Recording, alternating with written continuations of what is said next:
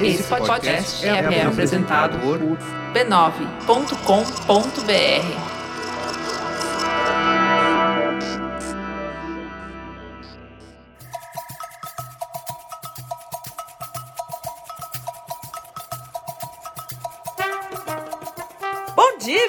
queridos ouvintes, Vibradoras no Ar, podcast de número 33. É, minha gente, devido aos últimos acontecimentos, né, por motivos de Covid-19, por motivos da pausa nos esportes, e claro, para deixar vocês com mais saudade, a gente acabou avisando vocês que os nossos episódios, a partir de agora, né, serão quinzenais. Então, semana passada, a gente não apareceu por aqui, mas não foi porque a gente não quis, mas sim porque foi necessário. E nesta semana nós estamos de volta para alegria geral da nação, inclusive a nossa. Então, ó, estamos no ar e vou chamar as minhas companheiras de sempre. Angélica Souza no país Campos do Jordão. Que saudade de você. Já tenho saudade. De 15 em 15 dias então, minha amiga. Bom dibre. Bom dibre, minha amiga. Como se a gente conseguisse ficar um dia sem nos falar, né? Que ah, eu acho isso que... também.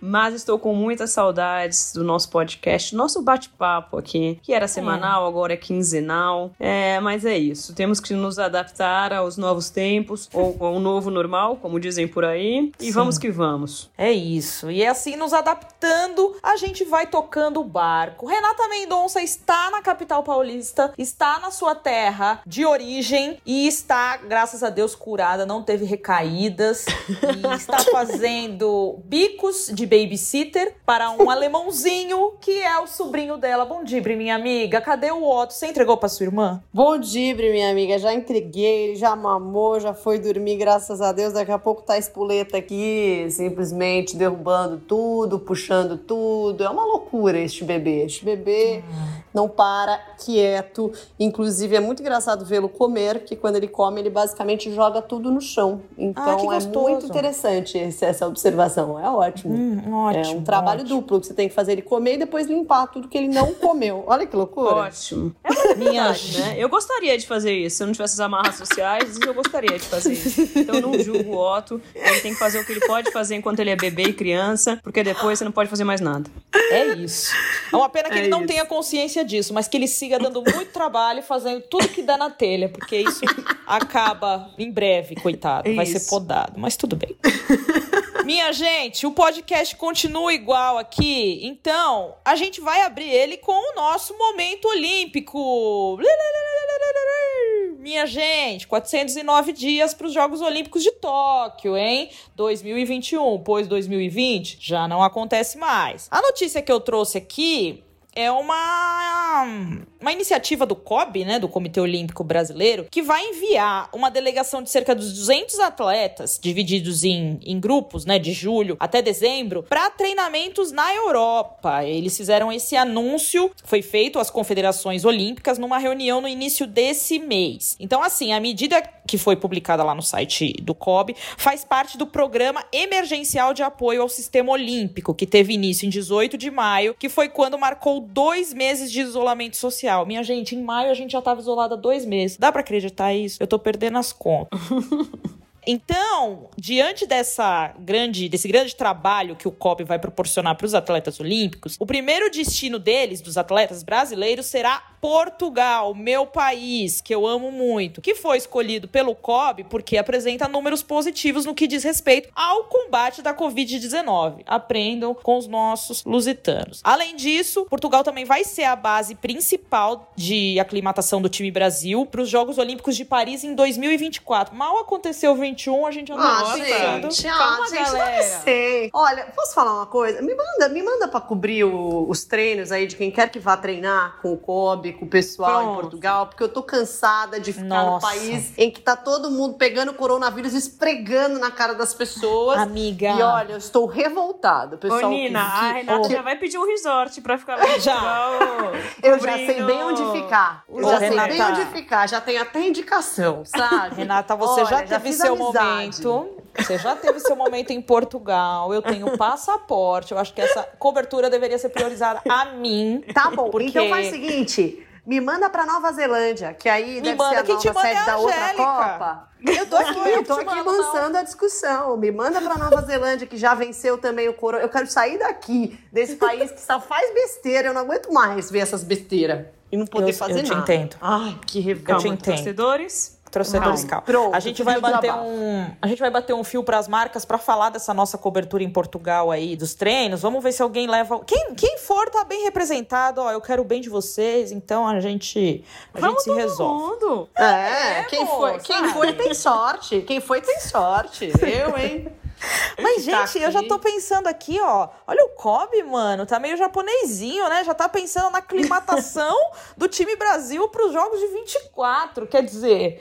Tá meio japonês planejado. É, tá, É, eu não tá tô complicado. entendendo. Eu tô Eu, estranhando muito olha, isso. eu queria dizer que eu fiz a minha aclimatação para a Copa do Mundo, que começaria em Paris, né, em 2019. Eu fiz em Portugal, então eu aconselho, aconselho quem vai para Paris a dar uma paradinha em Portugal antes. É ótimo. É uma boa aclimatação ao seu ponto de, no seu ponto de vista. Ficou Tá, aclimatada. É, no resort até eu tô aclimatada. Ó, deixa eu terminar a minha notícia. Os custos dessa viagem aí dos atletas, né? Passagem, hospedagem, alimentação, serão pagos pelo COB durante seis meses. A verba de- destinada ao pagamento dessa despesa sairá do programa de preparação olímpica, que é proveniente da lei das loterias, que prevê um orçamento de 15 milhões para a entidade, tá, meu bem? Então aí, os atletas vão ser bancados, graças a Deus, para cuidar é, do seu preparo físico. Além da chamada Missão Portugal, o COB vai destinar 7 milhões às confederações olímpicas de forma igualitária para o combate à pandemia da Covid-19. Esse aporte vai servir para aquisição de, por exemplo, teste, né, de teste e equipamentos de proteção individual contra o vírus. Então é isso, minha gente. O programa emergencial de apoio ao sistema olímpico também confirmou a liberação, tá liberando tudo, de 10 milhões para projetos ligados à área de desenvolvimento esportivo junto às confederações. Eu quero esse apoio emergencial olímpico porque a gente também teve nossos planejamentos afetados com esse adiamento. A gente Uhum. precisa dessa aclimatação. Eu vou entrar em contato com o COB. Você tem um Isso. contato lá, Renata? Você pode me ajudar? Eu tenho até o assessor Walter, muito, muito Assessor fofo, me Walter. manda sempre as notícias aqui que eles produzem sobre mulheres no Arroba assessor Walter. Olímpicas. Walter França, gente, ó, já tem até o sobrenome do, né, do país Então, que pronto. vai sediar 2024. Talvez seja isso que seja a explicação desse planejamento todo para 2024, esquecendo o Japão. Deve De ser o repente, Walter eles que é já da superaram. É, já De tá repente eles já superaram o Japão, amiga. Que talvez que seja o que a gente tem que desencanaram fazer. É, desencanou. Que grande Fazer o quê? loucura. Bom, a gente vai mandar esse e-mail pro, pro Walter, assessor Walter. E, mas eu achei muito legal essa iniciativa, né, Ami? É isso, gente. COB, Confederação, tem mais aqui bancar os atletas nesse Claro. momento, que são Sim. os maiores prejudicados diante de uma pandemia e às vésperas de uma competição universal tão importante, né? Que marca a vida deles, no caso. Com certeza, porque assim, amiga, o tempo, o momento que eles vão conseguir treinar no Brasil, eu sei lá quando vai ser, com segurança. Não sei que eles sejam atletas do Flamengo, né, que tá garantindo aí segurança pra todo mundo, mas Pois é, fora o Flamengo, que tá fora, né, do, do contexto Brasil, aparentemente o Flamengo vive em outra, né, realidade Ele dele. é. Ele vai jogar Né? Champions League. É, ele vai É, jogar contra exato. ele mesmo. Exato. Exato. Flamengo, você não é todo mundo. Eu queria ser a sua mãe pra dizer isso pra você.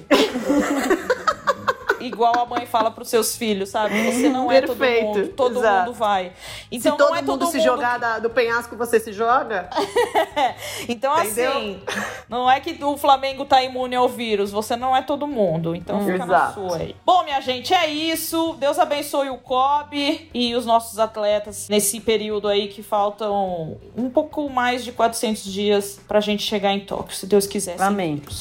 Amém.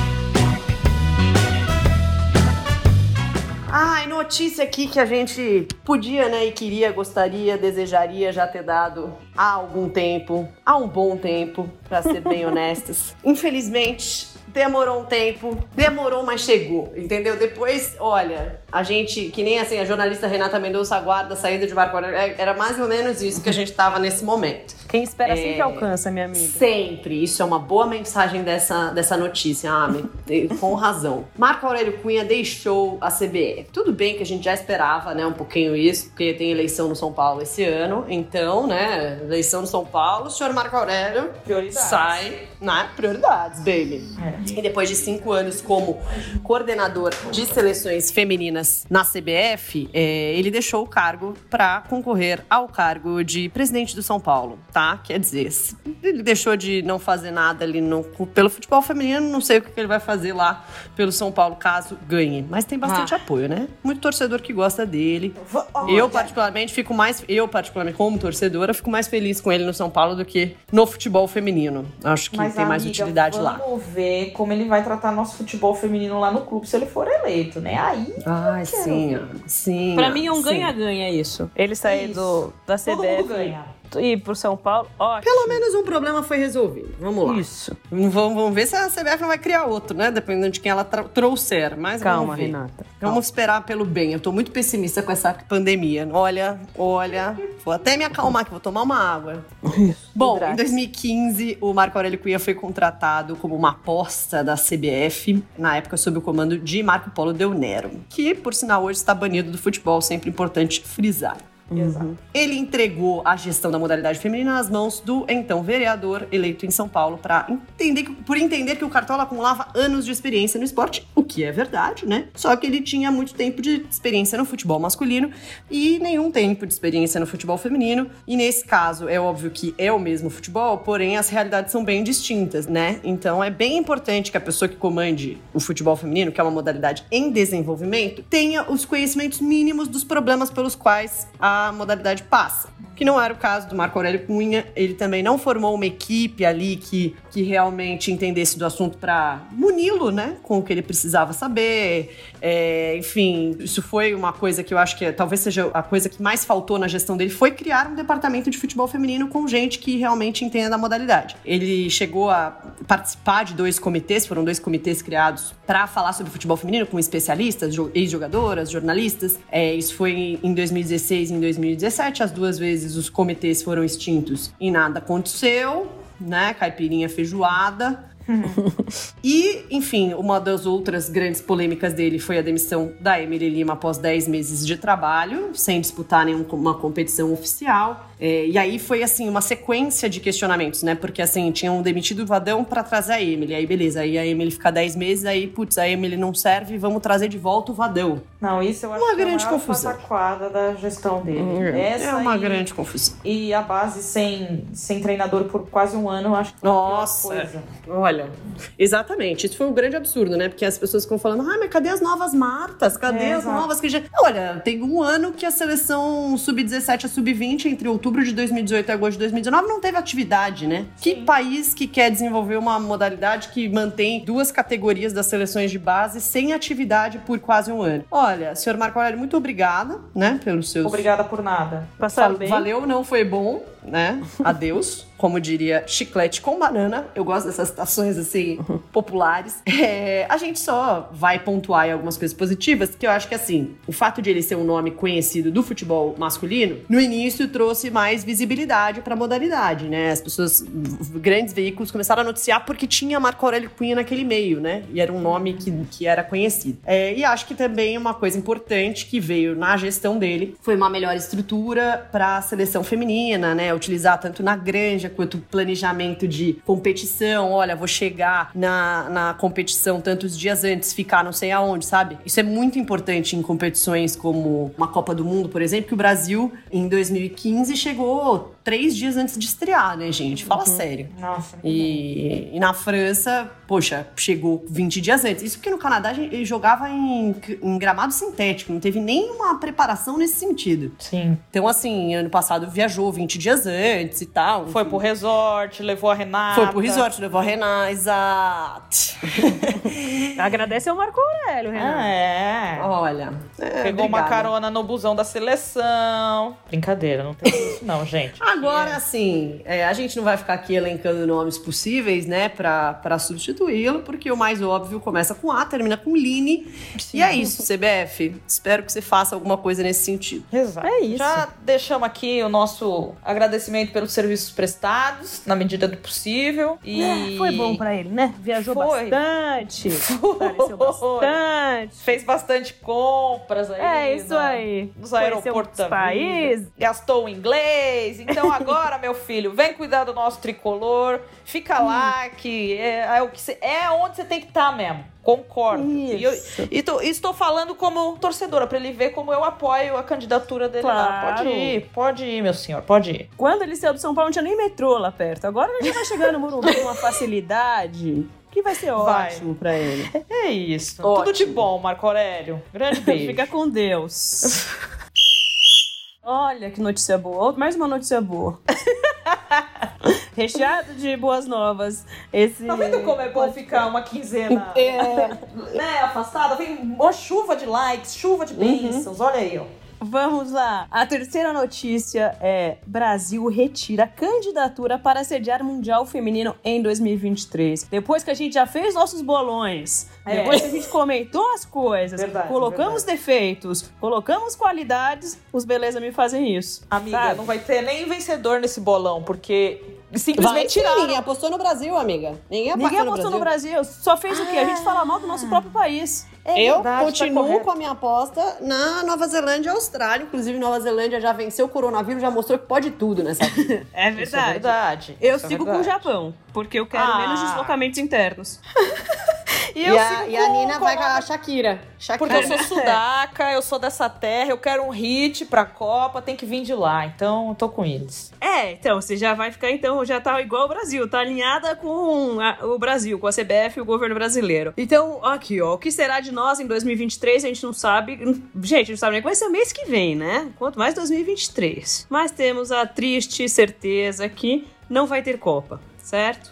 Do Certo, mundo feminino, não. porque masculina já teve. Então, a CBF retirou ontem, que foi segunda-feira, dia 8, a candidatura do Brasil para sediar o evento. Segundo a entidade, a decisão foi tomada após o governo federal não ter enviado uma carta de garantias à FIFA, exigida no processo de definição da sede. Fazendo um resumo aqui. Para realizar qualquer evento, a FIFA exige alguns benefícios do país sede, incluindo isenção fiscal. O governo chegou a enviar uma carta de apoio à candidatura para a Copa, mas não quis se comprometer com a isenção de impostos nesse momento de crise econômica. Deixa eu só falar uma coisa. Pode, Isenção claro. fiscal pras igrejas, todo mundo dá, né? Ah! Então tá bom. Pode continuar, minha parceira É, Angélica. Mas, já fiz meu ó, eu vou falar uma coisa aqui. A FIFA também é uma beleza, né? É, a Ela fala também assim, é ó, você quer a Copa? Eu vou ganhar muito dinheiro. Você também pode ganhar. Mas você tem que aqui lamber meu pé Ai, que susto. até... Agora, Sabe? amiga, vamos, vamos parar com a hipocrisia, né? Que o Brasil, quando chegou na Copa do Mundo de 2014, claro, FIFA, chega aí, o que, que você quer? Que estádio você quer? Construo, claro. Sim, que tipo mas- de coisa você quer? Claro, faço tudo aqui pra você. Aí, Sim. né? Mas, minha amiga, quando a gente ganhar a candidatura pra Copa de 2014, a gente vivia em outro país. O mundo era Hum, outro, o mundo era melhor. Amiga, eu infelizmente sou obrigada a concordar com a Que decisão do governo saudade do federal. meu ex. É. Exato, exato. Outro era outro momento, era outro momento, porém Brasil fizemos takes muita coisa errada. off, minha amiga. Não, calma, total. gente, calma. Mas calma, a gente, fez muita cagada. A gente fez Claro muita que cagada no sem processo dúvidas. Foi tudo errado. Não aproveitamos em nada que tinha que aproveitar. Mas enfim. Mas, em- além disso, né? Então a FIFA vem aqui. Não vem aqui, né? Ela vai chegar lá no país, exige um monte de isenções. Uhum. Quer mudar a lei, né? Igual mudou as, Uhum. as- as leis estaduais aqui no, na Copa de 2014 pra poder beber em estádio e em outros estados que também ah, é Gostei. proibida a bebida alcoólica. Eu e gostei ela quer fazer o que lei. ela quer. Beleza. O, estado, o evento é dela. E ela também pode fazer o que ela quiser. Ela é uma entidade privada. Mas ela chega cheia de imposições. Enfim, o que aconteceu é que a FIFA fez os pedidos, o governo falou, o brasileiro falou que não podia atender, então a CBF teve que retirar, né? Optou por retirar a candidatura, porque sabia que não ia ter chances de ganhar para ser sede, sendo que não tinha garantias é, do governo e a FIFA não ia acatar isso. E aí o Brasilzão falou: nós somos sul-americanos, um grande espírito hermano falou: olha. Falou, olha, vamos apoiar a Colômbia e assim foi. E aí quem vai Exatamente. disputar com a Colômbia é o Japão, que é o meu candidato preferido, ou a candidatura conjunta de Nova Zelândia e Austrália, que são os países preferidos de Renata Mendonça. Exatamente. E aqui, Exatamente. E nesse mesmo espírito, é, Eduardo Galeano, Nina também apoia a Colômbia, apoia os sul-americanos. Sempre. Perfeito. Conte é com o meu apoio. Definição dia 25 de junho, né, minha gente? Acho que Isso. vai Isso. Aí o que aconteceu? O pessoal ficou revoltado na internet. foi muito. E pistola. ficou triste e revoltado, que é um sentimento geral do brasileiro médio Todo dia. há seis meses. Exato. E o pessoal xingou o governo e também falou que tava achando. É isso. É, é isso. Exato. Resumiu. E, ah, tinha dois tweets que resumiam essa notícia, né? Como é que era? Aqui. Tá aí os dois tweets. Bem ó. triste, mas realmente não era pra gente. E o outro é governo filho da, né? Você já entendeu. É, isso, é isso. Exato. No fundo, no fundo É é, tipo, isso. esse, esse bem triste, mas não era pra gente, é aquela, aquela pessoa que você, né, olha, que você admira, que você. Mas aí quando chega, você fala. É. Quando não dá certo, você fala, ai, tudo bem, não era pra ser meu mesmo. Ó, e eu aproveito esse, essa, esse xingamento aqui é da nossa amiga é, Helen01, que tweetou o governo filho da pi, pra Hum. gente, né, falar o nosso xingamento, que a gente usa em vez de falar qualquer coisa filho É. da pi, a gente fala filho de porra rala. que é Isso. o- Ah, a perfeito. gente, né, Perfeito. deixa É, é mais, É assim, mais coerente com as nossas ideias. É isso. É isso. Tudo de bom pra você, Colômbia. Força.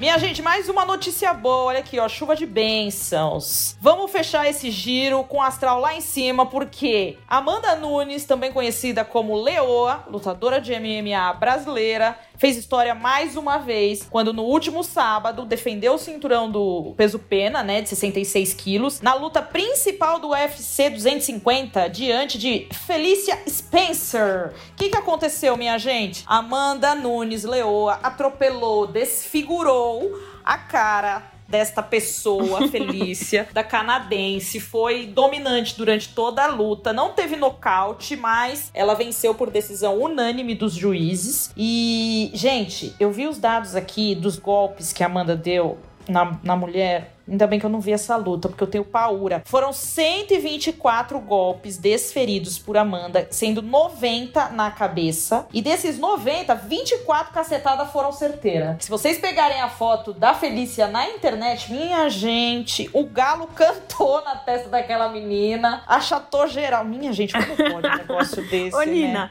Oh, eu vi uma Deus. notícia hoje que a Amanda, que ganhou, é, tomou uma suspensão médica, que é o intervalo, né? Que eles têm que ficar sem lutar por questões médicas, de 180 dias. Eu falei, gente, imagina quem perdeu.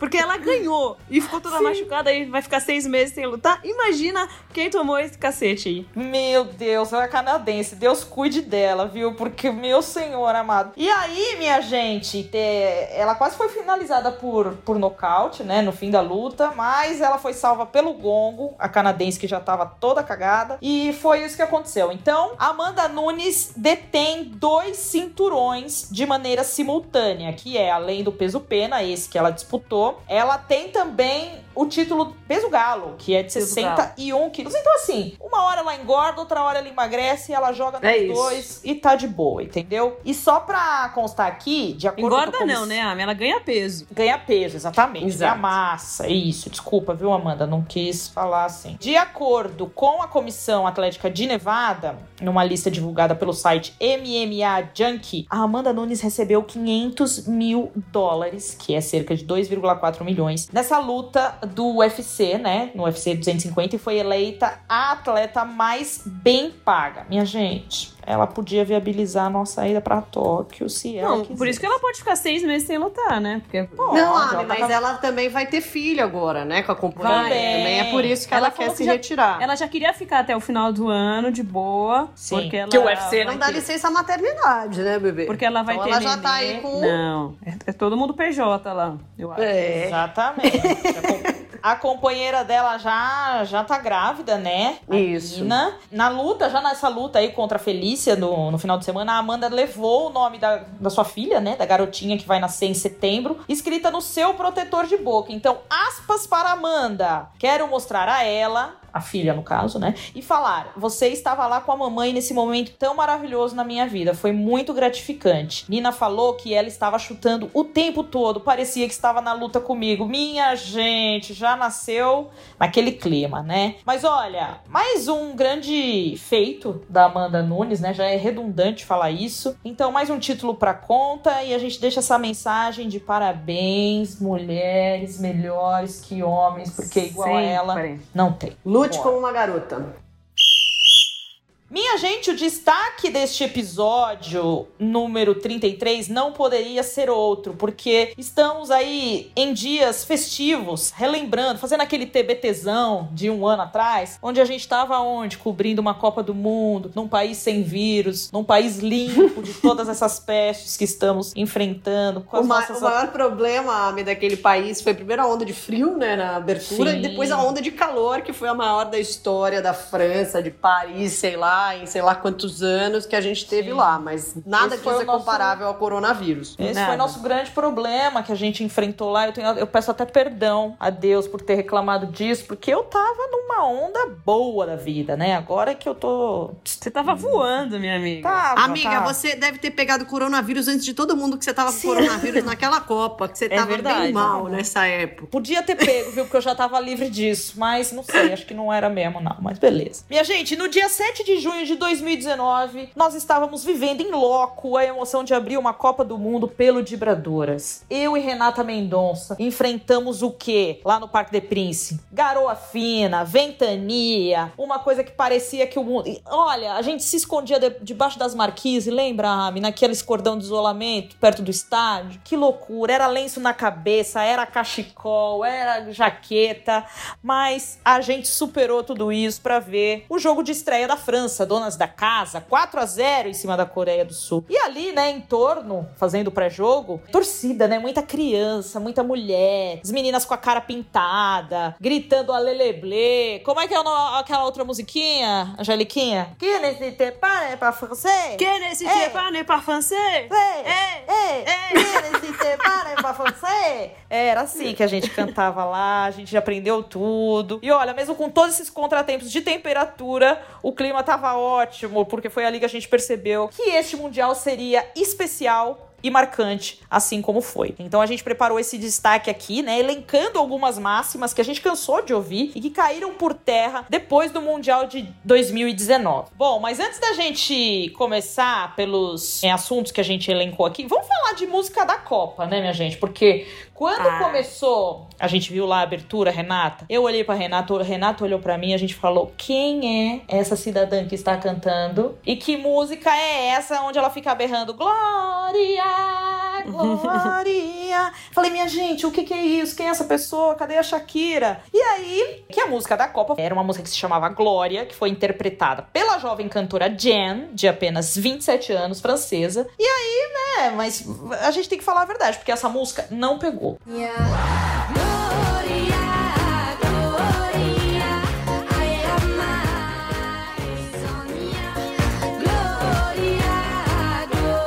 Não pegou na França, não pegou, não pegou em ninguém. Mas tudo bem, era, era a vez da menina brilhar ali. Mas a seleção brasileira teve o seu hino próprio nessa competição. E esse hino embalou a torcida aqui no Brasil e as jogadoras lá na França. Vocês sabem do que eu tô falando, né? Qual é, qual é?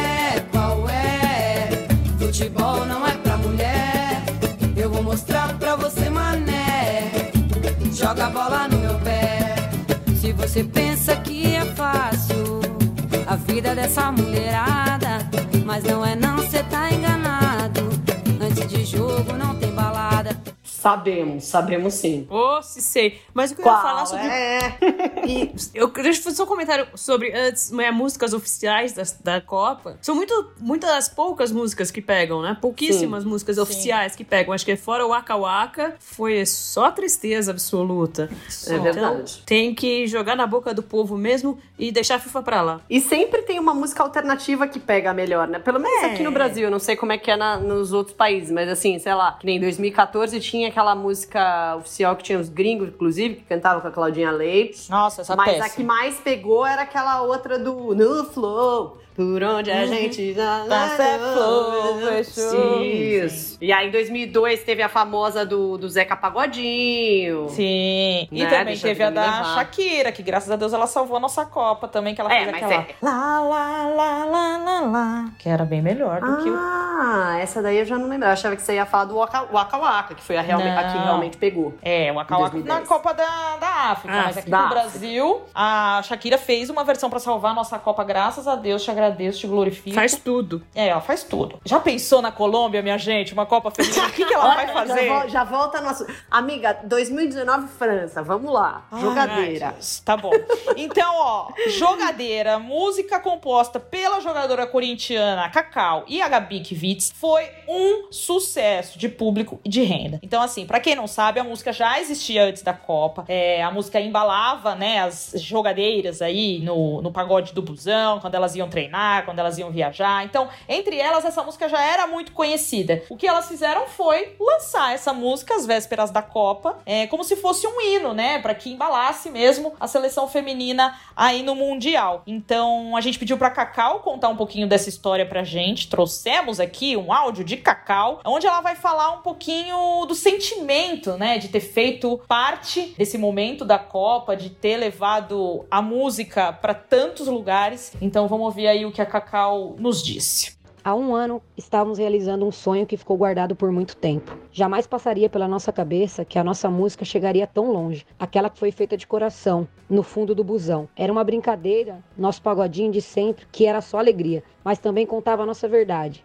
e a realidade do futebol feminino. Acabamos contando naqueles versos e batucadas a história de uma pequena que sonhava em ser jogadora de futebol, que correu atrás do sonho e se tornou o que ela queria. Sonhou, lutou e conquistou. Falando em conquista, nossa música não só chegou a todo o Brasil, como também fora dele, se tornando o hit que embalou a nossa seleção na Copa do Mundo de Futebol Feminino. Quem diria, hein? Mas muito mais do que isso. Pra gente, o mais importante de toda essa loucura que aconteceu depois daquele dia 6 de junho de 2019 foi que milhares de meninas se sentiram representadas na nossa música. Meninas que sonham em ser jogadoras de futebol, num país tão machista como o nosso. E além delas, a música também representou a mulherada do futsal, do futset, do futevôlei, da altinha, do rachão nas praças e nos parques. E muito além do que esperamos ou sonhamos. Os versos superaram o contexto do futebol e acabaram representando todas as mulheres que sofrem de alguma outra forma esse preconceito, que se identificam com aquela história por conviverem em ambientes machistas ou historicamente masculinos. Por incrível que pareça, os versos que escrevemos de forma tão despretensiosa se tornaram um símbolo de resistência e luta por igualdade de gênero. Enfim, um ano depois do lançamento oficial da nossa música, nós olhamos para tudo o que aconteceu e desejamos que, real, que ela realmente tenha contribuído para construir um futuro melhor para as próximas gerações de jogadoras e mulheres, para que elas tenham mais oportunidades do que tivemos e encontrem ambientes menos machistas. Que esse seja o legado da nossa música, aquela que adaptou e ressignificou a palavra jogadora e criou uma nova modalidade de ser mulher, ser jogadeira. Agora, vamos falar que a gente que lançou essa música também, né? Em primeira Então, mão. Lógico, elas lançaram, amiga. mas a gente foi o primeiro veículo a divulgar. Exatamente. E, e eu lembro que na, quando a Cacau mandou pra gente, né? Ela falou: ai, vê o que você acha. Você acha que pode, pode bombar? Eu falei, o quê? Isso aqui, minha filha, isso aqui é ouro. Maravilhoso. A Renata é muito- aquele cara lá do Ídolos, como que é? O Sacomani, que descobre talento. Olha, também tô Ixi, sem ah, essa referência. Não, eu também ia falar o mesmo. Não Ai, tenho essa gente. referência. Só conheço Tá o Rick bom. Bonadio. Isso também, ele tava lá também, que lançou o Mamonas, né? Não teve esse troço aí? Sei lá. NX0. Isso, Não, mas eu não tenho esse. Eu não tenho, não sou essa pessoa, não. Eu não sou capaz de fazer isso. Eu só disse que seria uma ótima notícia para ser dada antes da estreia da seleção e antes do início da Copa. Porque elas Era queriam. um furo, foi um furo musical. Exato! Elas queriam soltar no dia da estreia da seleção. Eu falei, imagina, na estreia da seleção vai ter muita coisa rolando. Vamos soltar antes. E a gente. Essa música começou a ser divulgada divulgado dia 6 de junho. E, cara, daí foi maravilhoso, né? Porque dia 9, a, que foi a estreia da seleção, a Cris fez três gols, teve direito à música no, no Fantástico. O que, que ela pediu? Foi lindo. Qual é? Qual é? Né? E aí foi maravilhoso. É isso. E aí eu queria só chamar mais um áudio da Cacau, que ela disse que além da música ter virado um sucesso, né, de ter feito as meninas ganharem dinheiro com isso, porque graças a Deus a Cacau e a Gabi conseguiram monetizar em cima desse grande sucesso da música brasileira, ela tem como um projeto tocar o jogadeira depois que parar de, de atuar, né, como jogadora. Ela quer fazer um projeto para ajudar a desenvolver o futebol feminino aqui no Brasil. Então vamos ouvir o que, que a Cacau falou sobre esse projeto futuro e também ela fala sobre a ajuda que a gente deu para ela aí no lançamento da música. Vamos ouvir.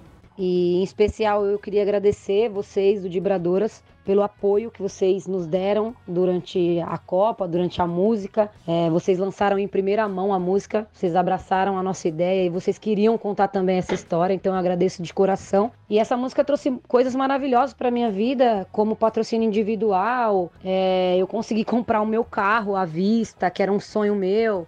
A gente conseguiu fechar com uma gravadora, que é a Som Livre, e diversas outras coisas, né? Direitos autorais sobre a música, muitos projetos que usaram a nossa música e nos pagaram por isso. Eu acho que é uma coisa que eu comento com a Gabi. A gente fez um negócio tão de coração, tão pro futebol feminino, que a gente não queria ganhar nada em troca e acabou ganhando. Então, sempre muitas pessoas falaram: Meu, vocês vão ganhar dinheiro com essa música, vocês vão ganhar dinheiro com essa música. E a gente nunca pensou nisso. E, aco- e acabou acontecendo, porque nunca ninguém fez uma música pro futebol feminino. Essa foi a primeira e eu, com, com certeza ela vai ficar pra história. Então Deus nos abençoou e a gente conseguiu grandes coisas com ela, inclusive financeiras. E eu queria agradecer muito a vocês e dizer que essa música também trouxe pra minha vida é, um futuro, porque eu e a Gabi temos em mente projetos, projeto jogadeira, de repente um projeto social nas escolas estaduais aqui de São Paulo, municipais. A gente está com, com apoio aí da Secretaria de Esporte de São Paulo. E a gente está pensando para frente, quando eu parar de jogar, a gente trabalhar, porque jogadora virou uma marca, virou uma marca muito forte. E a gente quer aproveitar isso futuramente. É isso que eu quero pro resto da minha vida, poder ajudar o futebol femi- feminino, poder ajudar a modalidade é, e viver disso e, e ver o sonho que eu sempre tive ser realidade, que é a igualdade no futebol. Um grande beijo para as vibradoras, tamo junto sempre pelo futebol feminino.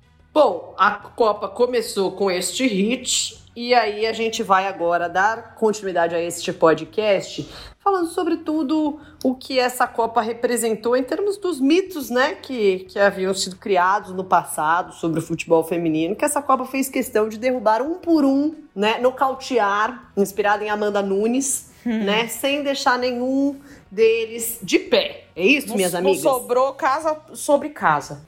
Exato, não sobrou. É, o primeiro deles é o famoso futebol feminino não dá audiência. Ah, como é? Quem nunca ouviu isso, né? Nossa, gostaria de nunca ter ouvido. Eu também. Olha, e Só se fosse gente- surda.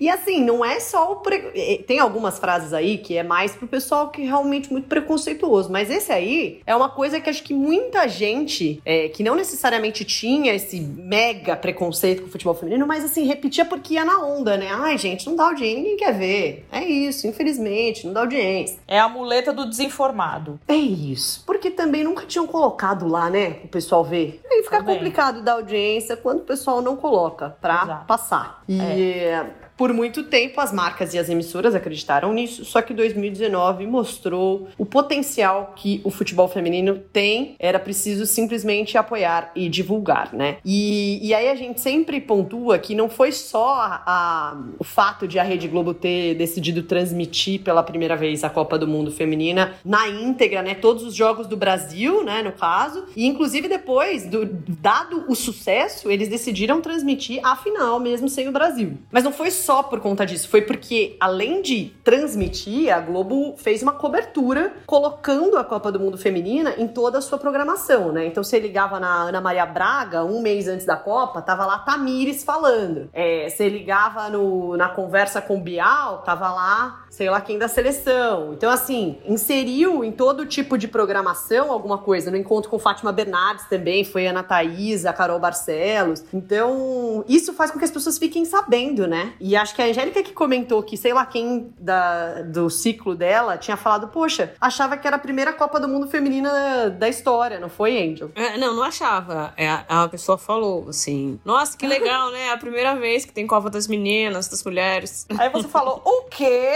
Aí eu falei, mas nossa, que bom. você-" E assim, e não era uma pessoa desinformada tecnicamente, sabe? Uma pessoa que até vive no meio, assim, não, tipo, sei lá, ele surfa, assim, enfim, assiste futebol. Só que não é uma mensagem que chega pra, pra quem não está no Exato. meio, quem estava no meio, né? Então ele tava muito feliz que ia ser a primeira Copa do mundo. Não dá nem pra culpar as pessoas, né? Porque, cara, Não dá. elas precisam de informação. Se não tem informação, elas não vão saber, né? Uhum. É igual os casos do Covid. Se o governo esconde, o que, que a gente vai fazer, né? Ótima tem que ter analogia. pra fazer trabalhos alternativos. Bom, segue, minha Ami. Exato. Então, assim, isso daí é, fez com que houvesse até uma movimentação grande, né, de, de até empresas falando, poxa, vou liberar para as pessoas assistirem aos jogos, quando era um jogo de em horário de trabalho, horário comercial, né? Galera fazendo churrasco, se juntando em bares. Eu lembro que a gente fez, né, Nina, uma matéria falando do- das meninas do Puta Peita que elencaram uma série de bares aí que promoveram a Copa Feminina, jogos, enfim, reunião de mulheres para assistir. Então foi realmente um negócio absurdo. E isso se refletiu nos números de audiência da televisão, né? Logo no primeiro jogo do Brasil, Brasil e Jamaica, dia 9 de junho de 2019, 19,7 milhões de brasileiros assistiram a essa partida e isso já representou a segunda maior audiência da história da Copa do Mundo Feminina no mundo inteiro, né? E isso, esse número aí de 19 milhões é só no Brasil, tá? Mas essa é uma- um, um recorde mundial, né? O segundo, segundo maior audiência do mundo. É, a lateral esquerda Tamires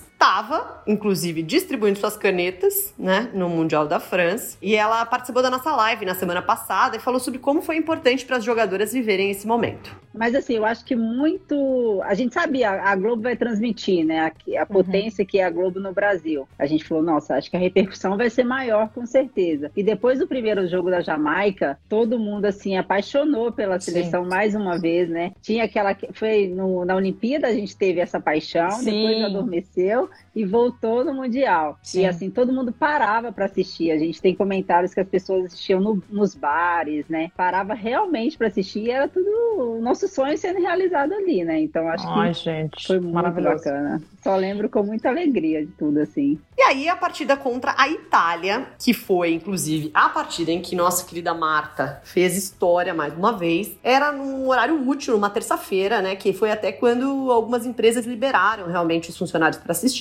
E aí, ela gerou 22,6 milhões de espectadores na audiência. Ou seja, já estava crescendo muito, né? Se, se a partida do dia 9 de junho, que era num domingo, teve 19 milhões, aí de repente numa terça tem 22 milhões, quer dizer, Quer parece dizer, ter uma galera querendo assistir, né? tão Parece. gostando, né? Sei, não sei. Bom, pra fechar, o Brasil simplesmente pegou o recorde ali que existia, botou no chão e fez um novo, né, uma nova meta. Do- dobrou a meta, vamos Dobrou dizer. a meta. Dobrou, mas não chegou perto. É, o recorde era de 25,6 milhões, né, registrado nos Estados Unidos para a final com Estados Unidos e Japão na Copa de 2015 e no caso agora o recorde da de audiência da Copa do Mundo feminina na história é Brasil e França. Tivemos nada menos do que 35,2 milhões de pessoas vendo esta partida é é, no- em território brasileiro. Então assim é um número muito muito grande para dizer que não dá audiência, né, pessoal? Nossa. Vocês não acham? Deixa eu só ler um tweet que chegou agora, enquanto a gente grava esse podcast. A pessoa aqui, ó, emocionado por jogos antigos, é o, é o chamado dele no Twitter. Ele escreveu assim: Esse Brasil e França foi em dia de Remo e Paysandu, mas o jogo da seleção começou mais cedo, era por volta de 15 horas. Eu estava dentro do estádio e ligaram o telão no jogo da Copa. Eu vi as torcidas de Remo e Paysandu torcendo juntas pelo Brasil. Foi sensacional. Gente, Olha isso. que maravilhoso. Foi um Muito domingo, né? maravilhoso. É, Sim, da França, foi um domingo. Foi, um Foi um domingo. domingo. Esse dia triste foi um domingo. Triste e feliz. Grandes recordes. Grandes recordes. Vamos, vamos, vamos valorizar Grandes o que é bom. eliminações. É. É, é, eu acho que assim, isso foi o, o mais legal dessa Copa, e aí por isso que a gente tira, né, uma coisa muito importante, é a, a oportunidade que as pessoas tiveram no Brasil de realmente conhecer a seleção feminina, conhecer o futebol feminino. É, essa movimentação de, de parar o trabalho para assistir as mulheres, de fazer churrasco e assistir as mulheres, de ir pro bar para assistir jogo de seleção feminina, isso nunca aconteceu, né? Sim. É, até tem uma, um, um outro tweet que eu, que eu separei também de hoje, é, de uma menina, Natália Rios, falando: uma das cenas mais bonitas que vi no ano passado foi assistir a final na Praça São Salvador, no Rio. Um monte de gente aglomerada nos botecos e calçadas torcendo em pé fervorosamente por garotas jogando futebol. Me deu esperanças. Fui feliz ali. E a Praça São Salvador é um lugar que sempre tem muita gente é, para beber, às vezes na praça ou mesmo nos bares que tem ao redor. E, poxa, lotar para ver futebol feminino é uma novidade, né? É um negócio que mostra realmente o potencial do negócio. É, ah, e eu até falei na live com a Nina que nessa primeira fase que eu tava aqui, até esse jogo da França, o pessoal tava muito emocionado, muito vivendo a Copa e de fato ah, marcando churrascos, eventos, vivendo a vida como Óbvio que, assim, todo mundo gosta de uma grande festa, mas as pessoas estavam mesmo interessadas na Copa e assistindo aos jogos da seleção e acompanhando os jogos da seleção e Carol Barcelos entrando na Ana Maria, sabe? Uma coisa muito envolvente. Foi muito bom. E, e vamos lembrar que foi ao mesmo tempo que a Copa América no Brasil, né? A Sim, Copa América estava acontecendo no país Brasil ao mesmo tempo. E eu lembro que, Nina, você vai lembrar disso em 2015, quando a gente foi ver um Nossa, jogo da, da seleção. Você lembra? Era a seleção feminina ia jogar no mesmo dia que a masculina é, e mais ou menos no mesmo horário. E a gente queria achar um bar em São Paulo, isso era um dia de semana, que a gente conseguisse ver o jogo da seleção feminina. Aí a gente foi no Empanadas, era isso, amiga? É, Que tem, que é um- tem um mega salão, assim, com um zilhão de TVs, e tem, e tem inclusive um salãozinho pequeno que a gente ligou pros caras, os caras falaram: não, uma TV pode ficar no futebol feminino, beleza. Chegamos lá, fomos pro espaço menor possível, tinha, sei lá, três mesas, duas mesas no lugar que a gente tava, é, contra um salãozão gigantesco com 50 TVs no futebol masculino, e a gente tinha uma TV pro futebol feminino. Meu, não me vem uma pessoa e fala: ah, quero ver o Brasil masculino, o que, que vocês estão botando futebol? Cara, tem 50 TVs ali, brother. Na moral. Não, ele falou, ele falou assim.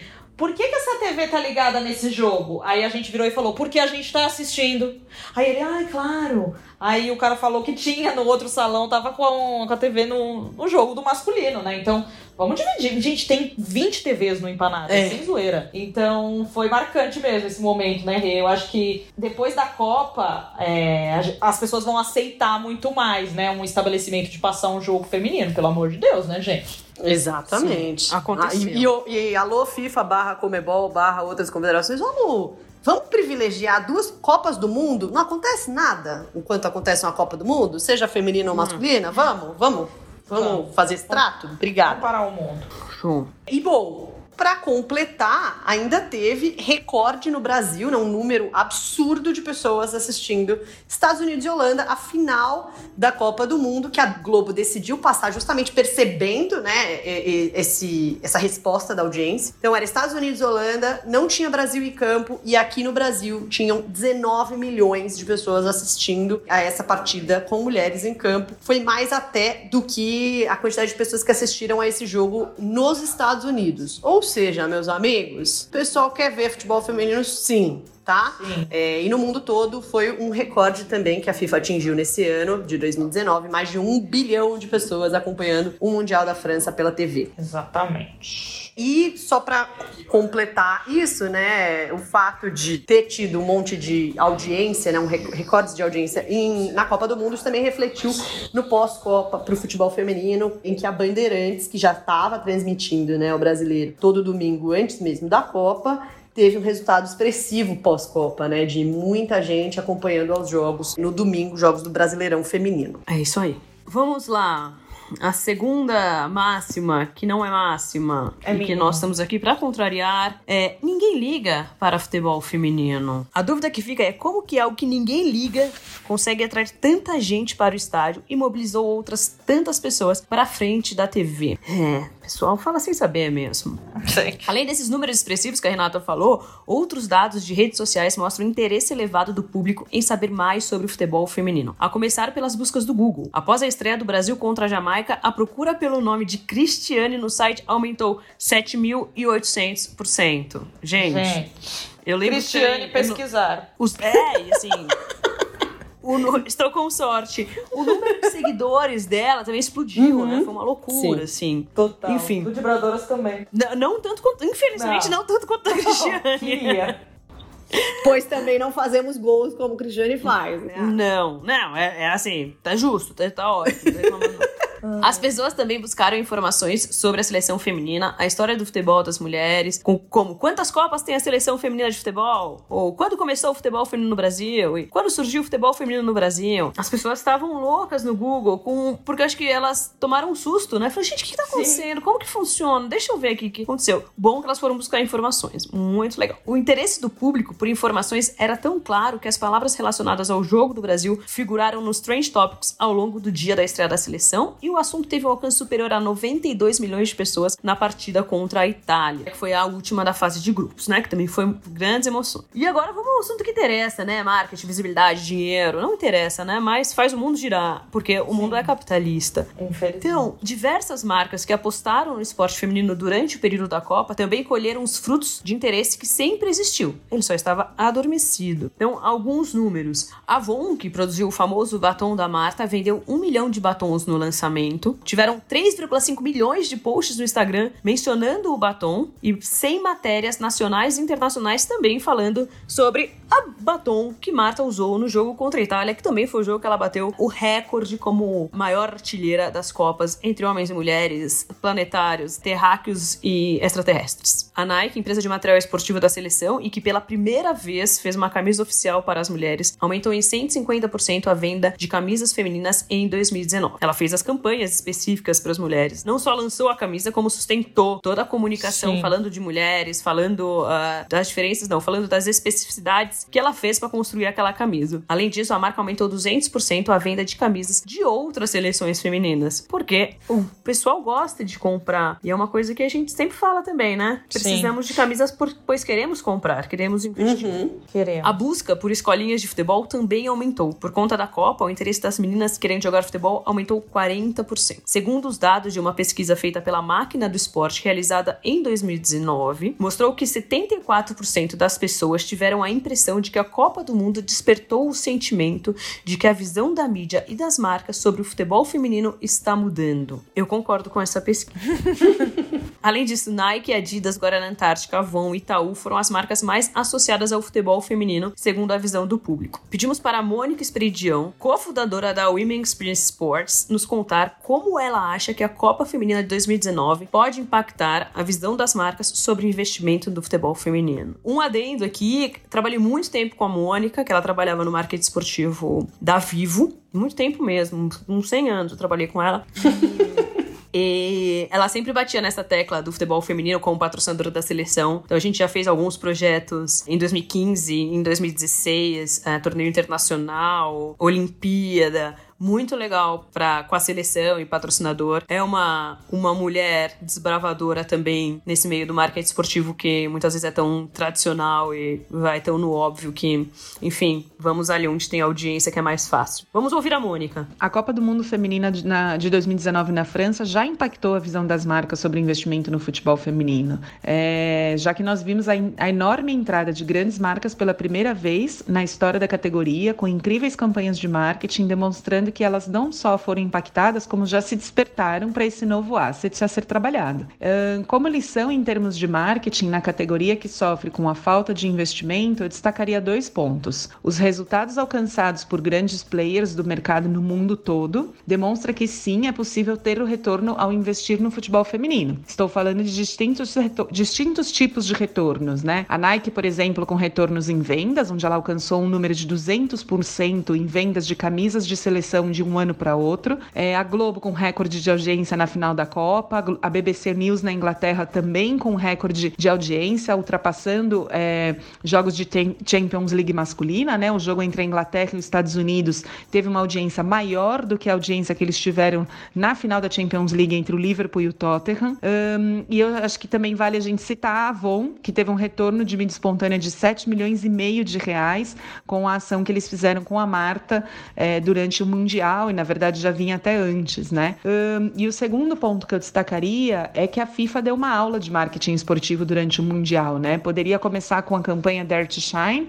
as fan experiences que eles montaram nas cidades sedes da França, o envelopamento dos estádios, a utilização das principais personagens desse, desse espetáculo, ou seja, as jogadoras, né? Como conteúdo exclusivo nas redes sociais deles, as campanhas de engajamento para premiar as pessoas com ingresso para os Jogos da Copa do Mundo, o envolvimento dos patrocinadores nas ações de ativação, enfim. Na minha opinião, tudo isso, entre outras ações que colaboraram para potencializar este produto, servem de modelo a ser aplicado agora pelas federações, pelos clubes, no dia a dia do futebol, entre esses quatro anos de entre Copas, né? Enfim, todos esses stakeholders, é, eu entendo que agora passam a ser responsáveis por empacotar os seus produtos de forma a torná-los mais atrativos comercialmente falando as, é, em relação às marcas. De forma que eu concluiria que esses é são, para mim, os dois principais aprendizados em termos de marketing é, para uma modalidade que precisa mostrar o seu, o seu potencial. Né? Eu acho que os aprendizados que nós tivemos na Copa do Mundo são esses dois pontos principais: medir os resultados das ações que se faz, para poder mostrar, demonstrar esses retornos, e empacotar o produto que você tenha, seja atleta, ou time, um torneio, uma seleção, o que for, com um valor comercial, empacotá-lo como um produto comercial de caras marcas. Ainda nesse contexto, Megan Rapinoe, não sei se vocês conhecem ela, jogadora americana eleita como a melhor da Copa e do ano pela FIFA, falou sobre o assunto na Zunamista após a conquista do título. Aspas para Rapinoe, abre aspas. Eu realmente não entendo por que existe uma resistência em investir nas mulheres. Já está muito claro que as mulheres no esporte não foram tratadas com o mesmo cuidado ou com os mesmos recursos financeiros que os esportes masculinos têm. Ninguém consegue ter um negócio lucrativo sem investir nele. O futebol feminino já provou que vale a pena. Fecha aspas. Outra marca que fez ativações inéditas e importantes na Copa do Mundo foi a Visa. Uma delas foi a entrega do prêmio Player of the Match. Ao final de cada jogo, a melhor jogadora ganhava esse prêmio e a votação contava com a participação e engajamento do público. Esse prêmio já era entregue nas Copas do Mundo masculina e por direito também conquistamos isso. A Visa é um dia a parte mais legal de tudo isso. A Visa, num jogo, nos chamou para entregar esse prêmio. Esse jogo não foi nada menos que Brasil e Itália, terceiro jogo jogo da fase de grupos em que Marta foi a melhor do jogo e tornou-se a maior artilheira de todas as Copas. Gente, que moral, Visa. Nós nunca vamos esquecer isso. Foi um dia assim que a gente ficou louca na internet, porque as fotos de Nina entregando o prêmio para Marta foram assim, da família dela a, não sei, as tribos amazônicas, porque rodou o Brasil e foi muito legal pra gente. E agora a gente vai ouvir a Luciana Rezende, vice-presidente de marketing da Visa para América Latina e Caribe, nos contar um pouco sobre a participação da empresa no Mundial Feminino. A audiência da Copa do Mundo Feminina de 2019 foi histórica, né? No Brasil, por exemplo, mais de 21 milhões de espectadores acompanharam a final, que é um número muito superior ao que a gente teve nas Copas anteriores. Aí a Visa se beneficiou de várias maneiras, né? Mas também acho que fez muitas coisas boas. A primeira foi mostrando nosso apoio às mulheres dentro e fora das quadras, né? Então, além do apoio às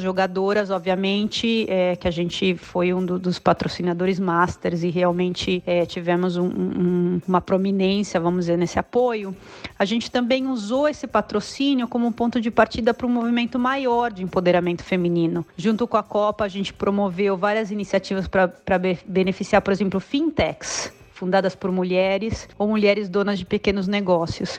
E esse, e esse apoio a mulheres donas de pequenos negócios continua. Inclusive, agora, durante essa crise que a gente está vivendo, é a Visa, a Fundação Visa, se comprometeu a doar 210 milhões de dólares em benefícios a pequenas empresas em geral, mas também com ênfase em pequenas empresas do lado. O segundo foi a gente poder mostrar mais dos nossos pagamentos sem contar, que foi a tecnologia que a gente, a gente gente é, usou durante os jogos, né? Contato e poder falar deles de uma maneira relevante foi a segunda vantagem que a gente tirou dessa Copa do Mundo de 2019. E, e a terceira é, obviamente, gerando mais adoção é, é, dos nossos métodos de pagamento da Visa, das nossas tecnologias e mais pessoas usando Visa para pagar as suas compras através das promoções que a gente fez em toda a região. Então, a, a iniciativa do Player of the Match, na verdade, foi uma grande oportu oportunidade. A gente sabia que essa iniciativa já existia, obviamente, no torneio masculino, mas não tinha patrocinador do lado feminino. E a gente decidiu, então, patrocinar. O legal do Player, do player of the Match é que a gente cria uma conexão com o consumidor porque ele tem que votar, né, quem é essa jogadora estrela da partida. E, ao mesmo tempo, a gente pode usar esse momento para ressaltar esses grandes talentos do futebol feminino, né? É, e, e, vocês sabem, porque vocês entregaram um dos, dos prêmios, como eu também, esse é um momento muito emocional, né? A jogadora acabou de sair, ganhou esse prêmio, e isso também cria uma conexão emocional com o consumidor, não só porque ele votou em quem era essa estrela, mas depois quando a gente postava as fotos, né, de quem ganhou, eles vinham comentar, parabenizar, expressar suas opiniões e entusiasmo sobre o que tinha acontecido na partida. É, na verdade, a gente viu que em redes sociais isso funcionava super bem. É, e se você me pergunta se a gente teve mais ativações, muito mais, né? Em termos de países mundialmente, a gente teve quatro vezes mais países participando das ativações em 2019 versus 2015. Em termos de, de parceiros nossos, de clientes, etc., a gente teve como dez vezes mais parceiros participando, né? Então, realmente foi uma ativação recorde é, para esse esporte e para a gente na Visa em relação ao futebol feminino. É isso, minha gente. Eu acho que é muito é óbvio investindo, fazendo um bom trabalho, um esporte que é muito popular no mundo inteiro, é o esporte mais popular do mundo. Ele vai dar resultado, basta mostrar para as pessoas.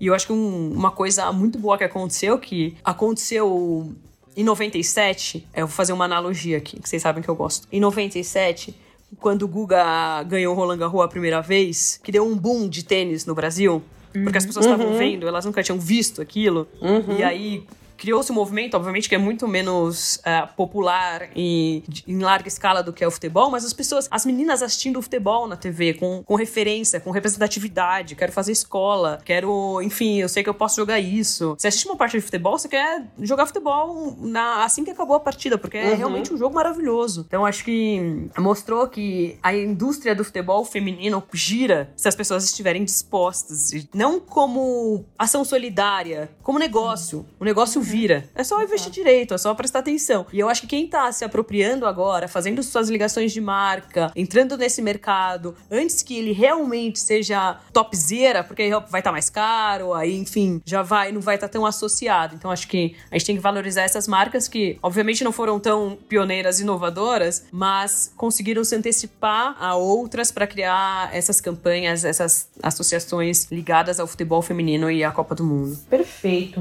Perfeito, Miano. Perfeita sua observação. E em cima disso, eu vou abrir o outro tópico que é mulher não sabe jogar futebol. Quantas vezes a gente ouve ah. isso, né? Ah. Sendo que, cara, eu já nem falo mais nada quando alguém me fala um negócio desse, né? Eu já falo, meu amigo, segura aqui os troféus da Marta, que ela pediu para te entregar esses seis troféus de melhor do mundo. Porque se mulher não sabe jogar futebol, eu já, né, não sei mais o que, que é jogar futebol. E é impressionante como as pessoas também custam a enxergar, a valorizar e a entender que a Marta é a maior artilheira das Copas, porque as pessoas ainda contestam, né? Então fica mais Copa, você tá comparando com o quê? Com que? Como assim eu tô comparando com o quê? Copa é Copa, para homens e para mulheres. Quem fez mais gol em Copas é uma mulher, né? Então assim, contra dados a gente não tem como refutar, porque Marta fez 17 gols em Copas e também é a maior artilheira com a camisa do Brasil bateu recordes de Pelé e de outros homens que defenderam a, a seleção. Então eu acho assim, é legítimo, sabe? E eu acho que é uma, é uma falta de respeito até, principalmente quando tentam contestar. E essa contestação sempre vem por parte de homens, né? E é muito, muito sintomático isso. Eles deixam a na cara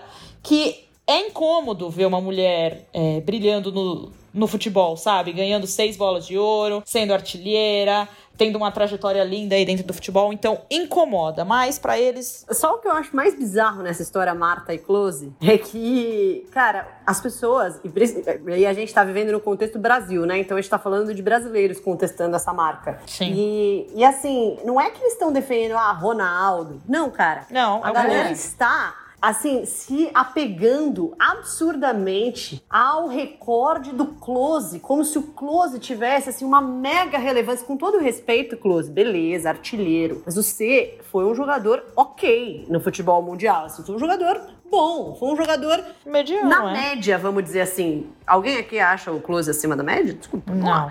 Acho Não, ele é acima, eu acho que ele é Bom. acima da média, mas ele não é um gênio. Mas a sua média então tá baixa, né, Ami? Pô, se fosse, se o Close fosse brasileiro, você acha que ele estaria entre os melhores? Ah, Ami, não sei. Eu Ah, acho não que, sei. acho eu que- acho ele. Eu Ah. acho que nem, nem, nem assim, top 10 da Alemanha, talvez ele estaria. Assim, Não, da história, gente né? Tô falando pra da gente ter essa história. discussão que é irrelevante, a gente tinha que colocar alguns baliz- balizadores. Porque pra mim, qualquer jogador que. Não qualquer, né? Mas tipo, um jogador da Alemanha, da Itália, do Brasil, enfim, que vá pra uma Copa, ele já é, não é tão na média. Um jogador na média joga no Palmeiras, sei lá. Mas enfim. Bom, tudo bem. O meu ponto é, É. o seguinte: é, não é um jogador espetacular. A gente não, tá Não. discutindo Marta e Pelé, a gente não tá discutindo Marta e Ronaldo, a gente tá discutindo Marta e um jogador bom, né? E a Marta é considerada por muita gente a melhor de todos os tempos. E Essa discussão é, ela é real, né? Assim como a discussão de Pelé ser o melhor de todos os tempos é real, assim como a discussão de Messi, Cristiano Ronaldo é real. A discussão close, melhor de todos os tempos, não existe. Então, assim, por que, que as pessoas, os brasileiros, se apegam tanto a defender um cara, um jogador alemão,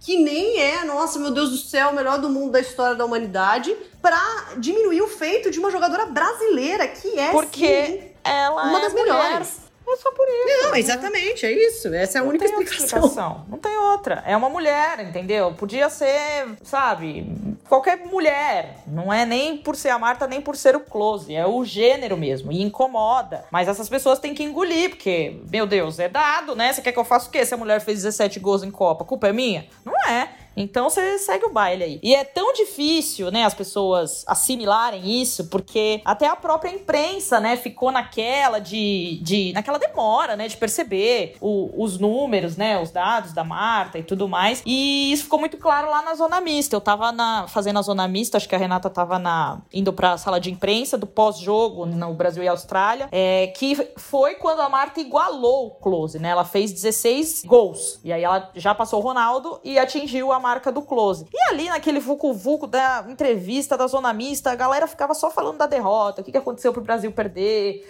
Nossa, claro, gente, foi. é, era importante também saber a opinião dela em torno disso. Mas eu fui, eu acho que a última, uma das últimas jornalistas que tava esperando pra falar com ela. Então, a gente vai colocar esse áudio aqui que a gente tem separado desse momento, que está guardado comigo para sempre. E a gente perguntou para Marta, né, fazer uma análise sobre a derrota para as australianas. E ali, naquele momento, eu fui a única pessoa que tocou no assunto de igualar a marca do, do Close. Então vamos resgatar esse áudio e ouvir a Marta falando, fazendo essa análise e respondendo sobre o recorde. É, Brasil e Austrália têm tido muita rivalidade ultimamente, né? Vocês fizeram um primeiro tempo tecnicamente perfeito e um segundo que deixou a desejar. Que saldo que você tira desse confronto? Porque a gente viu um Brasil muito bom no primeiro tempo, tocando a bola, bem agudo. Como que você avalia essa partida? Ah, é. Apesar da derrota. É aquela coisa, né? A gente tem que estar preparada. Todas as meninas têm que ter essa consciência de que precisamos de todas, né? Aconteceu hoje da formiga sair machucada. Eu acho que algumas atletas sentem a saída dela, porque ela é uma líder ali dentro, né? E dificilmente a gente vai encontrar um atleta que faça o mesmo papel que a formiga, né? Qualquer uma outra vai entrar e vai tentar o máximo, mas a formiga ela é diferenciada. Mas acredito que a gente deveria ter voltado com alerta, sabe? Assim, ligado o alerta um pouquinho. A gente perdeu um pouquinho o foco ali. É, colocamos algumas atletas que, que não, não tem tanta experiência né, com relação à a, a, a Copa do Mundo e tal, da maneira que a gente estava marcando, porque a gente estava marcando no primeiro tempo e deixava elas quebrar e, na, e saía no contra-ataque. Então a gente abriu um pouquinho o meio campo e deu a chance delas sufocarem a gente até sair os gols. É uma situação que a gente tem condições de, de, de corrigir, né? não tem nada perdido. É, a equipe equipe conta com todas as atletas e quando a gente perde é todo mundo, quando ganha é todo mundo. Então é seguir em frente e buscar a vitória no próximo jogo. Isso é o novo recorde. 16 gols, é, igualando o Close e passando o Ronaldo em Copas. No novo recorde, pô, Mais você não um. tem nada pra. É é- isso é uma igualdade de todas nós, de todas as mulheres. Vocês, não sei se vocês perceberam. A gente viu. Então, então eu não gosto de falar, só gosto de mostrar, entendeu? Que a imagem possa falar por si. E é isso, até ela pra falar não, é, não foi muito, vamos dizer assim, enfática, né? Ela, quando ela fala no áudio, vocês viram o que eu fiz lá, que era o, o momento em que ela mostrava a chuteira, pedindo é, equidade de gênero, né? Então ela fala justamente isso. Eu não sou de falar, eu sou de mostrar. Então é um áudio muito, muito também sintomático, assim, né? Que especifica que as pessoas também não estavam dando valor para aquela marca dela, porque a maior do mundo e para uma Copa do Mundo sem um patrocínio esportivo, jogando de chuteira preta, sem marca, sem nada, já deixa muito claro. Se esse recorde fosse de um homem, ele estaria totalmente amparado por tudo, por marketing, por divulgações, por espaço para falar sobre isso, e para ela não foi tanto assim, apesar do, do feito ter sido legítimo, né? Sim.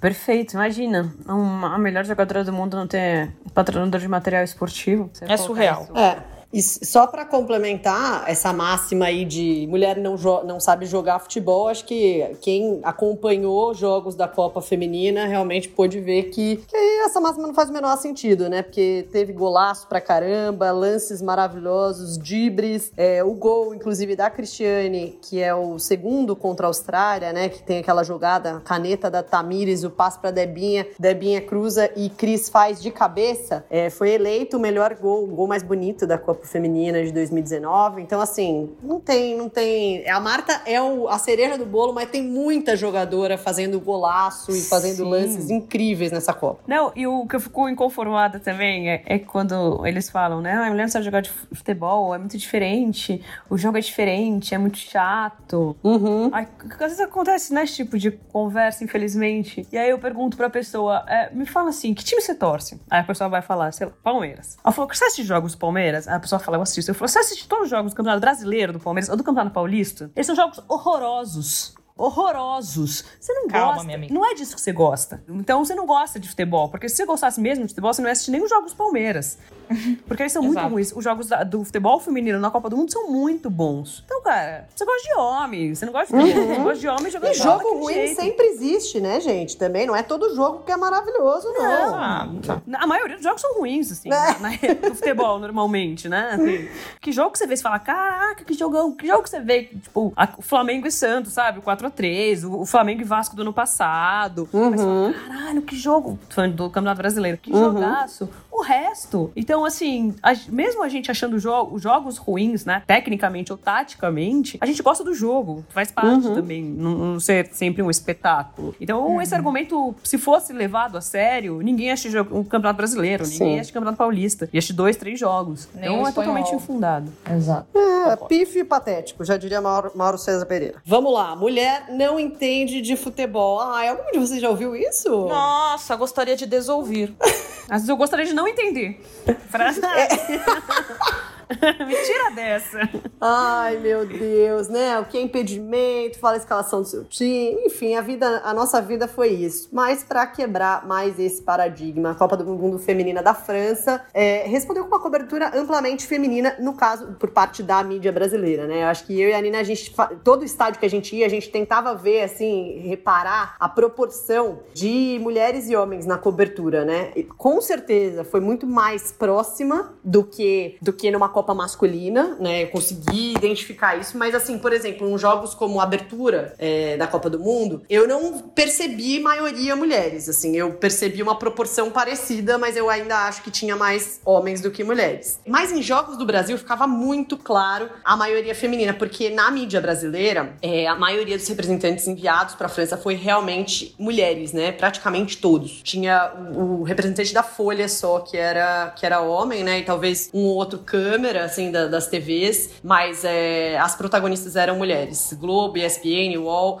Correio Brasileiro, Jornal O Globo, todos eles com representantes femininas. Acho que na foi, foi muito legal também ver na, na Globo a Ana Thaís comentando os jogos do Brasil. Então, assim, uma mulher representada ali, né? A representatividade é importante, uma primeira comentarista da Globo ali. É, a Nádia Mawad comandando os comentários no Sport TV, a Aline Calandrini fazendo isso na Band. Acho que a gente poderia citar aqui inúmeras mulheres, seria injusto até se a gente ficar falando vários nomes, porque a gente vai acabar esquecendo alguns. Acho também legal mencionar a Maíra Nunes e a Duda Cardim, porque elas também é, elas fazem parte do Correio Brasiliense, conseguiram na, na raça, né, essa cobertura, fazendo parte do blog Elas no Ataque, desde 2017, falando de futebol feminino, enfim, de mulheres no esporte. Então, é muito legal vê-las lá, mas eu acho que teve muita, muita, muita mulher envolvida nessa cobertura, seja por grandes veículos, seja por, por veículos menores. Agora, é importante a gente,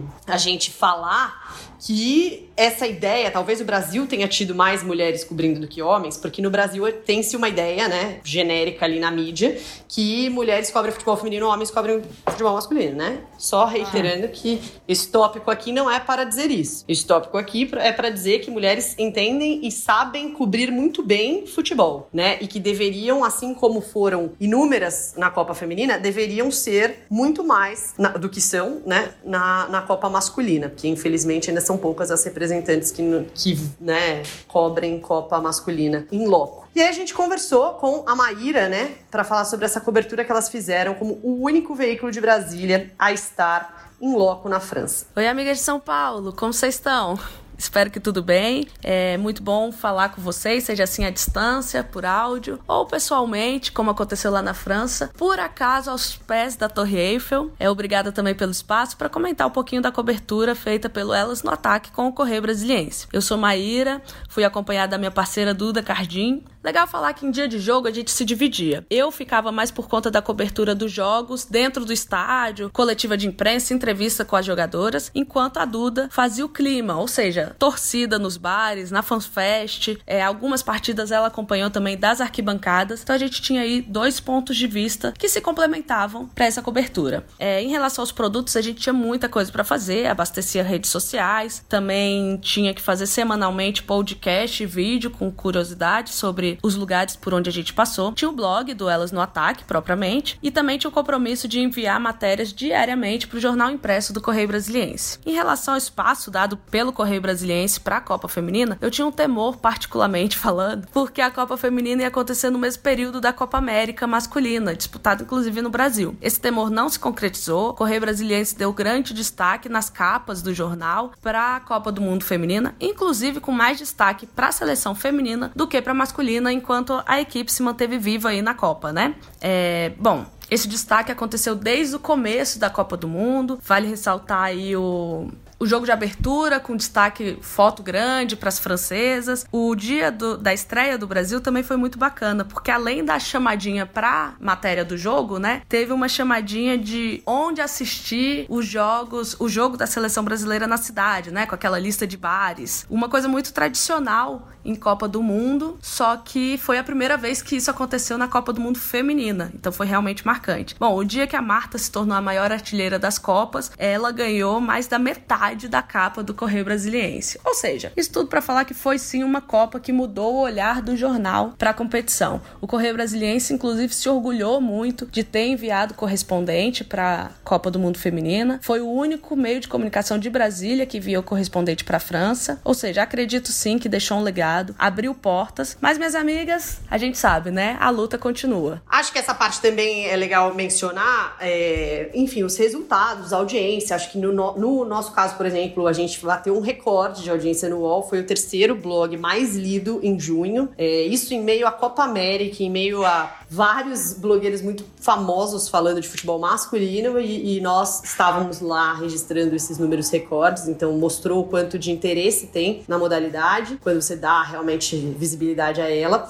E a gente também conquistou um espaço na Folha de São Paulo, né? É, fazendo uma coluna semanal, que era inici inicialmente só para a Copa do Mundo Feminina, e depois a gente foi efetivada, vamos dizer assim. Estamos lá ocupando um espaço semanal. Ô, Renata, falando isso, meu pai tava indignado, que você não avisou ele que essa coluna. Amiga, eu falei de pra você avisar que mudou de dia. Amiga, eu falei não- pra mudar a, Eu a acho que agenda não. dele? Será que Ele não? me falou hoje. Ele falou, fulano da Renata mudou pra terça, né? Porque sexta eu fui ver, não tinha. Aí, hoje, aí eu vi lá o nome dela embaixo, que tinha mudado. Hoje eu vou ler. Ele falou assim. Tava, tava meio bravo. Não avisou Ai, o leitor. desculpa pra ele, nosso, nosso leitor assíduo.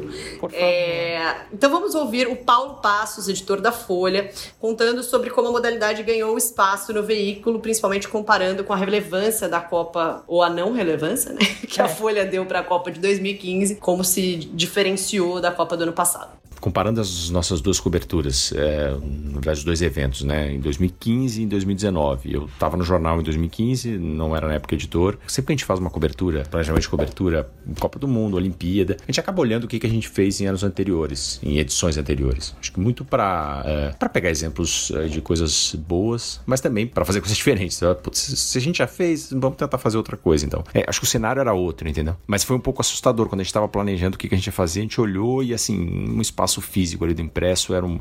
No dia da final, no, no dia do título dos Estados Unidos contra o Japão, na, na de 15, no dia seguinte era uma notinha na edição impressa, na primeira página não teve chamada, no digital não teve. Imagino que a gente não tenha feito live, eram poucas reportagens publicadas no índice ali de, de publicação. Então. Então até a gente meio que partiu do, não digo do zero, mas assim, não tinha um quadro de comparação para ver o que, que a gente ia fazer de diferente. Não foi só a gente, é, eu vejo que outros é, veículos de imprensa, própria televisão, né, a TV Globo passou a transmitir os jogos ao vivo, na, na TV aberta, então é, acho que foi um movimento ali, um, um- algo, cada um da sua maneira, é, passou a, a dar mais espaço, no caso, para o Mundial é, feminino. E, mas vieram, então a gente teve é, muitas histórias interessantes do, do período e eu achei que foi uma, uma cobertura é, boa e satisfatória, eu acho que a gente teve no ano de 2019. A gente aumentou o espaço dado, a gente conseguiu é, até sair não só na, na história do esporte, em, em outros setores ou espaços no jornal, por assim dizer. E a gente teve também uma iniciativa que eu avalio como positiva, que foi de chamar é, jornalistas mulheres para escrever sobre, sobre o Mundial Feminino no espaço de opinião, né? Então, e aí a gente, todos os nossos colunistas até então eram homens que escreviam sobre futebol, a gente, não, vamos, vamos ter um espaço para uma mulher escrever, e para mais de uma mulher, né, durante a Copa do Mundo. E foi algo que deu, deu certo, inclusive a gente é, manteve uma coluna de mulher falando sobre futebol, sobre qualquer outro aspecto do, do, do esporte na, na edição de esporte da, da Folha. Bom, a gente trouxe esses pontos de discussão, né? Porque são coisas que a gente ouve corriqueiramente, né? Que não entende, que não sabe, que não interessa. Então eu acho que esse mundial mostrou totalmente o contrário, né? Foi um marco para sempre na história da, da modalidade. Diante de tanta audiência midiática, é, recordes conquistados pelas mulheres, espaços conquistados na mídia, né? A própria Maíra contando de como eles também, é, como que um jornal de Brasília deu destaque para a cobertura delas, chamando na capa principal de um jornal. Então tudo isso vem para marcar é, avanços e conquistas, né? Que a gente tem certeza que desse patamar a gente não sai mais, né? Então o que a gente tem que projetar para 2023 é uma coisa maior, né? Entender que a Copa vai ser mais assistida, as marcas vão investir ainda mais, os jogos vão ser ainda mais disputados, é, novos recordes vão acontecer e uma cobertura midiática ainda mais completa em loco, né? Se, é, em 2019 nós tínhamos o quê? De 10 a 15 brasileiras lá Rê, cobrindo, né, o Mundial lá na França. É, gente- acho que contando, contando, contando câmeras e tal, devia dar umas 20 pessoas no máximo. É, tinha fotógrafo também. É. Então, assim, é, a gente espera que seja maior. A gente quer que todos os jornais do Brasil, pelo menos, mande um representante pra lá, sabe? Independente de ser homem ou mulher. Eu acho que é importante o veículo estar onde acontece uma Copa do Mundo feminina. Dá outra cara pra cobertura, sabe? É outro tipo de tratamento. Então, não tem mais como retroceder, minha gente. De 2019 em diante, as pessoas já estão olhando a Copa do Mundo feminina com um novo olhar. Já torcem pro Brasil sediar, como a gente viu aí mensagens, já torcem para as TVs transmitir as- os amistosos também, porque hoje ninguém mais quer ver só Copa Olimpíada. As pessoas querem ver os torneios, os amistosos, quer acompanhar as jogadoras nas ligas europeias, na liga norte-americana. Então já tem um outro, um outro olhar, né? Então, para finalizar esse destaque, acho que o legado mais bonito que a Copa nos deixou, que até a gente separou um trechinho aqui para ouvir, né, a voz dos torcedores ecoando na arquibancada na final do Mundial entre Estados Unidos e Holanda, quando a torcida começou a gritar equal pay, né? Refletindo um desejo que não é só nosso, que é a igualdade de gênero, seja dentro ou fora de campo.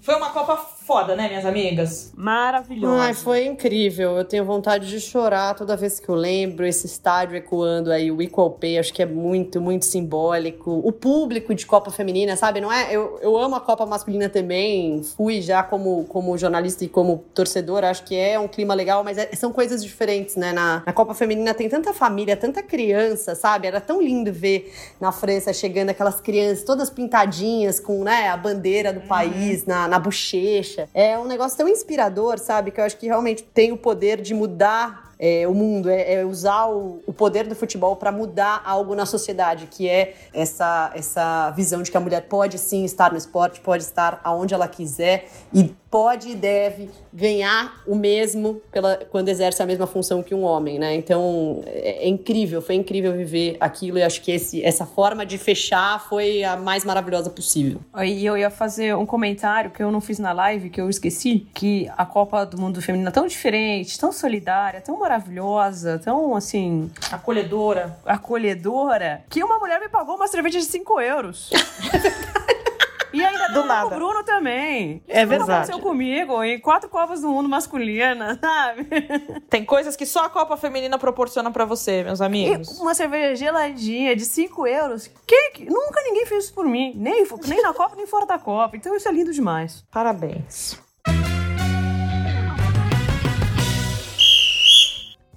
Vamos ao momento biscoito! Está chegando a hora de nos despedir deste episódio. Voltar daqui 15 dias, que comecem o chororô. Tô brincando, gente. Como a gente avisou vocês, né, semana passada, que o episódio vai ser quinzenal, a gente recebeu inúmeros recados lindos de saudade por conta dessa ausência. E eu selecionei algum deles aqui. Então eu vou ler o primeiro, vocês dão o segmento aí. O primeiro veio da Júlia Belas, nossa amiga maravilhosa da Bahia, torcedora do Vitória. Errado. Que- Errado, errado. Torce errado, mas beleza. Ela falou assim pra gente: saudade de encontrar vocês no nos eventos. Amiga, saudade de encontrar você em qualquer lugar. Apenas saudades de encontrar pessoas. Então.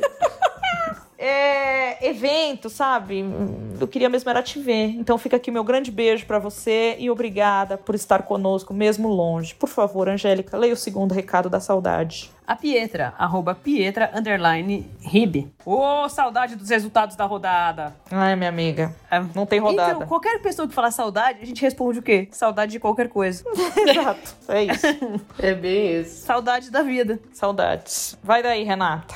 Thaís, arroba Tanta Azevedo. Faz semanal, pode falar qualquer coisa que eu escuto. Fala que eu te escuto, ela disse, Ami, basicamente. Ela quer receita de bolo, ela quer qualquer coisa, ela tá precisando. Qualquer coisa liga pra gente, a gente conversa. Ela tá precisando ser ouvida. Ouve, ser ouvida não, ouvir as pessoas. Beatriz, gente, Bibi A Ferreira. Nunca, nunca, nunca vou abandonar vocês, porque eu te amo. É, gente, tem uma pareço- música assim, né? Um- É, um do nosso bando é. de loucos. É, muito linda essa É música. diferente, eles são É diferentes. diferente a Fiel. Beatriz, a gente também não vai abandonar vocês. Mesmo que a gente fique uma semana, a gente volta. E eu espero que vocês Isso. entendam o momento de manutenção. Mas tudo vai voltar ao normal, se Deus quiser, não é? Próximo recado aí. Tainara, arroba Tainara Castro. Não gostei disso, mas continue produzindo, mas continuem produzindo muita coisa boa no blog. Vocês são sensacionais. Ela Quer foi dizer- sincera, mas ao mesmo tempo carinhosa. Ela queria o botão de dislike, né? Dislike, Que a- infelizmente Exato. não existe. Exato, não tem. Não dá, Tainara. Então, olha, é com esse recado da Tainara que não gostou do nosso podcast quinzenal que a gente vai encerrar mais um podcast, garantindo pra você que semana que vem não estaremos aqui, mas na outra estaremos. Então eu acho que nesse momento é até bom porque a gente acumula umas notícias assim, porque de uma semana para outra quase nada acontece. Então, quando a gente voltar, muita coisa vai ter acontecido. Esperamos que sejam coisas boas. E a gente espera que esse podcast, né, esse episódio especial da Copa siga para aquecer um pouquinho o seu coração, esquecer que a gente não vai sediar essa Copa porque foi a decisão mais sensata e que daqui 15 dias nós estaremos de volta, né, minhas amigas? Isso. Muito É bom isso. sempre falar com vocês, falar com os nossos ouvintes. Fiquem bem todos e, né, só pela É. graça. Agora eu não tenho nem mais dica de corona, boletim. Não, Agora nada. se apega, segura na mão de Deus e vamos Se apega no santo. Deixa eu só dar um recado aí que a gente continua com as nossas lives semanais, tá? Toda quarta-feira. E Às a vezes gente segue. quinta. Às vezes quinta, mas bem às vezes mesmo. E a gente segue produzindo nosso quadro Não Te Contaram toda sexta-feira. Então, a gente não tá aqui, mas a gente tá em outros lugares. Então dá pra matar saudade. É, a gente se faz presente. A gente é aquela amiga que tá presente. Não seja pessoalmente, é pelo zap, é pelo telefone. Então, tá tudo bem. Né, minha amiga Renata? Você quer dar um beijo pros seus fãs? Pode se despedir. Não, é isso, minha amiga. Eu espero que, sei lá, daqui a duas semanas a gente esteja vivendo num país um pouco menos pior do que esse que nós estamos vivendo neste momento. Mas eu não tenho muitas boas esperanças, não. Só Vamos voltar do 2019. O negócio é, é fechar o olhinho, voltar pra 2019, matar a saudade. Foi tão bom aquele ano. Espero Ai, que vocês que aproveitem isso. esse episódio. Faz uns TBT pra ligar Isso. o coração. É isso. Um beijo, meu povo. Tchau. Beijo.